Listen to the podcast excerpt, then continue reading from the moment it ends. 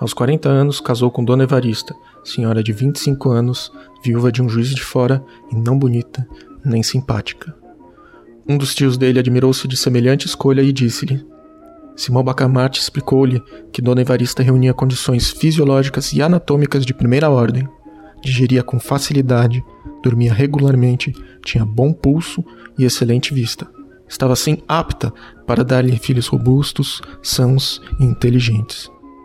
Se além dessas prendas, únicas dignas de preocupação de um sábio, Dona Evarista era mal composta de feições, longe de lastimá-lo, agradecia-o a Deus, porquanto não corria o risco de preterir os interesses da ciência na contemplação exclusiva, miúda e vulgar na consorte.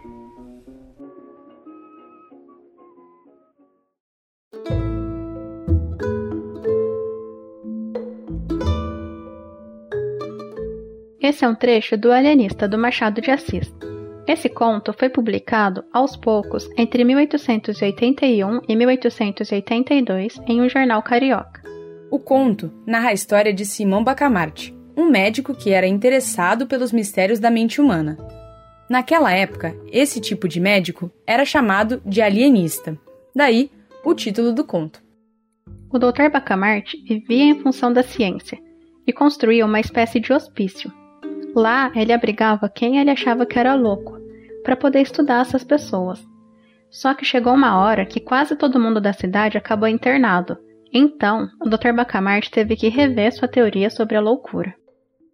O Machado usava muitas vezes o absurdo e o riso para provocar indagações.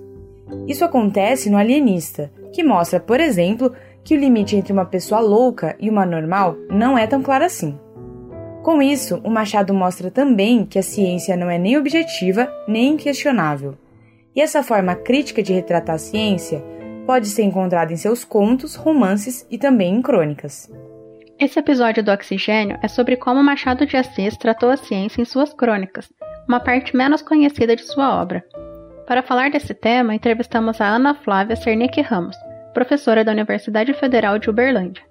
Ao longo de quase meio século, o Machado escreveu sozinho ou com outras pessoas algumas séries de crônicas. Uma delas se chamava Balas de Estalo, e a Ana Flávia pesquisou no seu doutorado a participação do Machado nessa série. Essa série foi publicada num dos maiores jornais do Rio de Janeiro, no final do século XIX. O Machado de Assis escrevia junto a outros jornalistas e literatos, e o Machado usava o pseudônimo Lélio, né, nessa série de crônicas que eram publicadas quase diariamente nesse jornal do Rio de Janeiro. E essa série ela era humorística. Uh, o Machado de Assis escolhe um personagem que explicita esse caráter humorístico, que é o Lélio, é, que é uma personagem tirada do teatro italiano, da comédia dell'arte, no qual você comenta e critica e observa o mundo a partir de um viés humorístico, né? Rindo, você critica ou aponta uh, possíveis transformações ou reformas da sociedade. Depois, a pesquisa da Ana Flávia deu origem ao livro As Máscaras de Lélio, Política e Humor nas Crônicas de Machado de Assis, 1883-1886 publicado pela editora da Unicamp. Hoje, a nossa conversa vai ser sobre o Machado de Assis, que talvez você ainda não conheça. Eu sou a Laís Toledo. Eu sou a Thais Oliveira e esse é o Oxilab Machado de Assis, jornalismo, ciência e outras coisas mais. Você está ouvindo Oxigênio.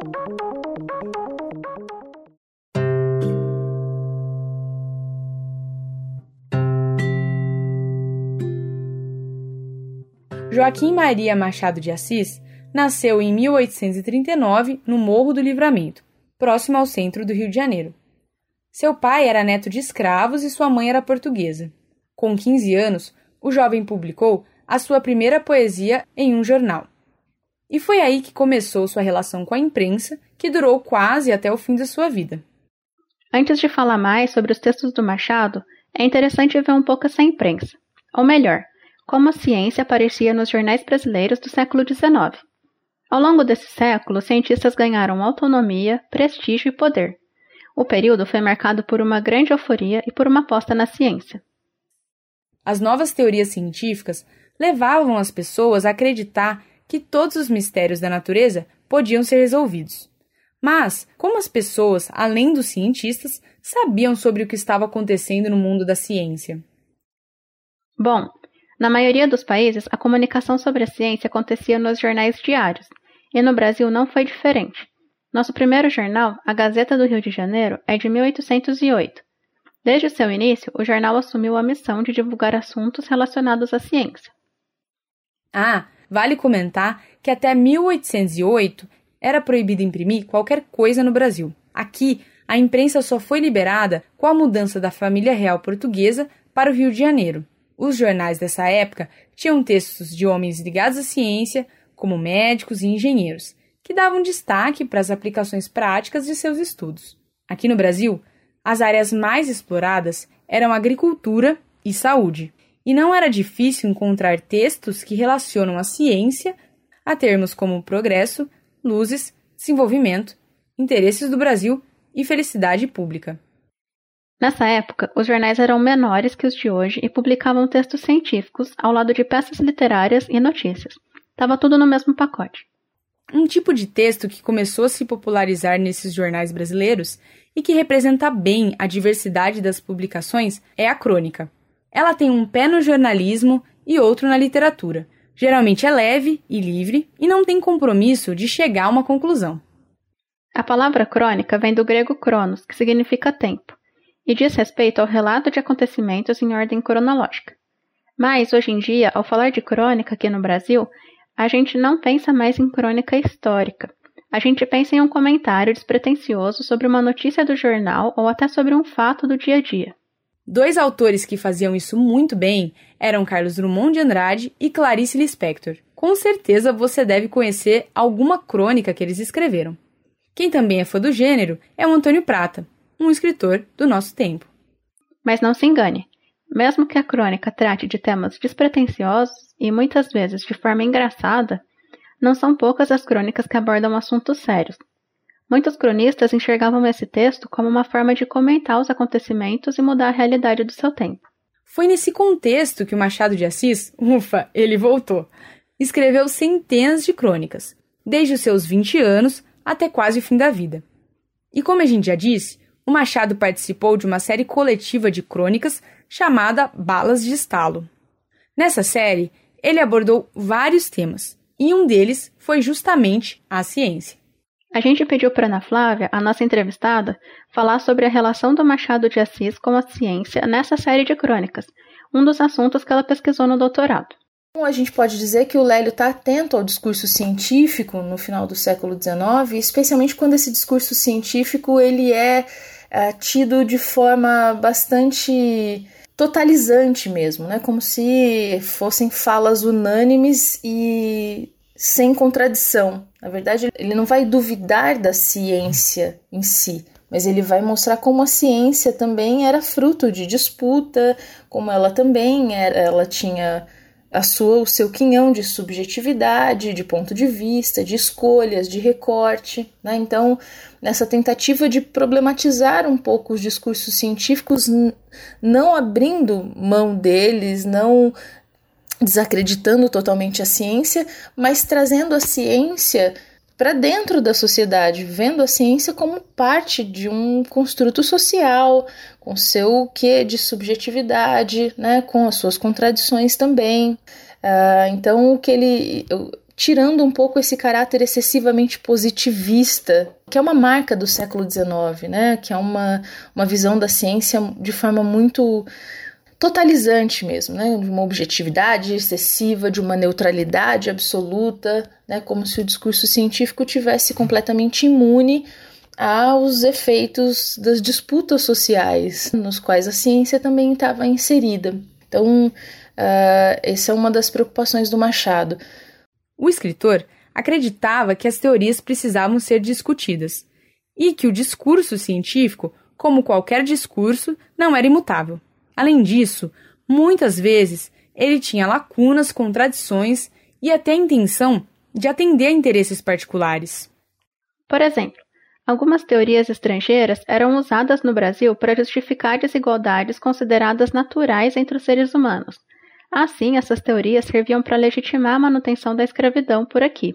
Vale lembrar que as últimas décadas do Império, especialmente a década de 80, que é quando Lélio está escrevendo Balas de Estalo, há um processo em curso e bastante disputado que é o da abolição da escravidão uh, onde você tem uma sociedade dividida entre aqueles que são escravos e os que são livres, e uma vez tendo no horizonte que essa divisão será rompida né, com o fim da escravidão, há uma insistente tentativa de hierarquizar uh, as pessoas por outras medidas que não mais esse da fronteira entre a liberdade e a escravidão. Você precisa criar outras formas de hierarquizar aquele mundo. Então, o Machado vai ficar bastante atento a esse processo de criação de outros discursos que legitime desigualdades. A Ana Flávia comentou que o Machado se incomodava especialmente quando ideias de Charles Darwin eram usadas a partir de um ponto de vista social. Ou seja, ele criticava quando ideias do Darwin, como seleção do mais adaptado, competição e evolução, não eram usadas para explicar a evolução das espécies mas sim para explicar o funcionamento da sociedade e, com isso, justificar desigualdades. Essa forma de usar a teoria de Darwin é o que conhecemos hoje como darwinismo social, e é um exemplo de racismo científico. De acordo com a pesquisadora entrevistada, além de questionar esse uso do discurso científico, o Machado também escrevia para interferir na sua realidade. O Machado, alguém que lutou como a gente pode observar algumas crônicas da série, que estava bastante atento ao processo de abolição, Machado que lutou e que interviu através dos seus escritos literários pela liberdade no Brasil, Machado de Assis, defensor da abolição, é, também como seus colegas de série, esperando que a escravidão finalmente fosse é, finalizada, que ela se extinguisse no Brasil, preocupado com a integração desses, desses muitos homens e mulheres que finalmente conseguiriam sair do mundo da escravidão, né? Como é que eles seriam efetivamente inseridos, incluídos no novo mundo, já que havia também ah, toda uma preocupação de conquista de cidadania, né, de ampliação de direitos. Então, como isso podia ser obstruído de alguma forma por discursos ou teorias que criassem diferenciações outras para manter a hierarquização social. Antes de terminar esse episódio, tem mais um assunto que a Ana Flávia falou que foi importante para o Machado: a relação entre ciência e literatura. Ou melhor, um incômodo do escritor também com a forma como a ciência era usada pelo discurso literário. O Machado de Assis além dos debates políticos e sociais, ele também está muito atento a um debate literário sobre quais são as relações possíveis entre ciência e literatura. Né, o Machado está discutindo especialmente com autores que pretendem ou que eh, versam sobre o naturalismo na literatura, cujo expoente maior é o Émile Zola, na França. E é uma literatura que se pretendia moderna, científica, objetiva e que tinha entre as suas intenções estudar a sociedade ou as doenças sociais, que via muito o literato como aquele que quase reproduz fielmente, que copia o real, né, que espelha o real, diagnosticando os problemas daquela sociedade, os, os males sociais que atingem essas comunidades e aí o Machado, de certa forma, também problematiza essa pretensão científica da literatura de copiar o real tal qual, de diagnosticar o real e como se o literato fosse alguém que estivesse fora daquela realidade, né? Fora daquele mundo e que não tivesse ponto de vista, que não tivesse a sua especificidade, o seu lugar social, né? Quem é o literato, né? De que lugar social ele fala, né? Qual é o seu ponto de vista?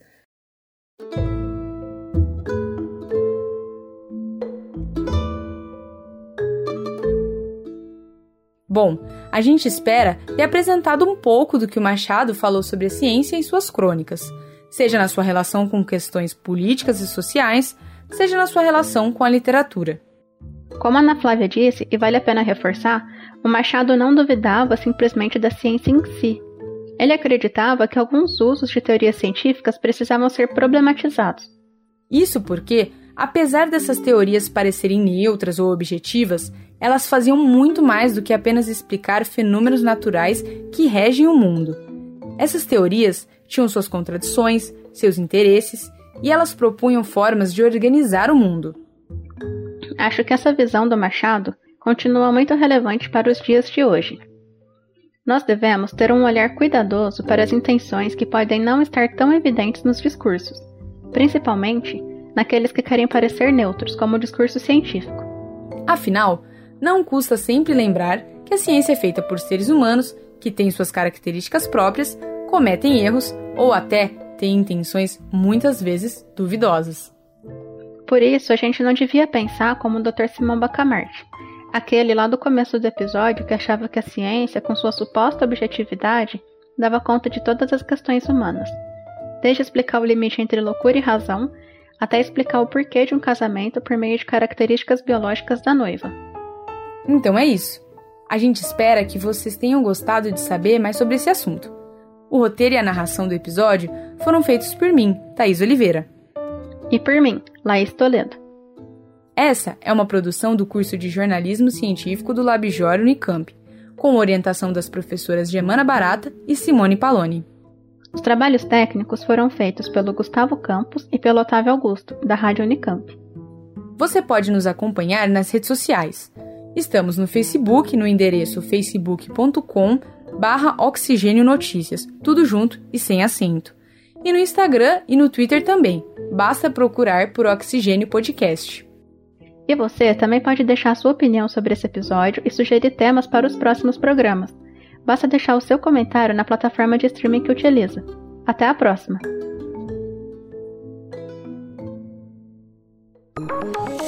Oxigênio. Um programa de ciência, cultura e tecnologia produzido pelo LabJor em colaboração com a Rádio Unicamp.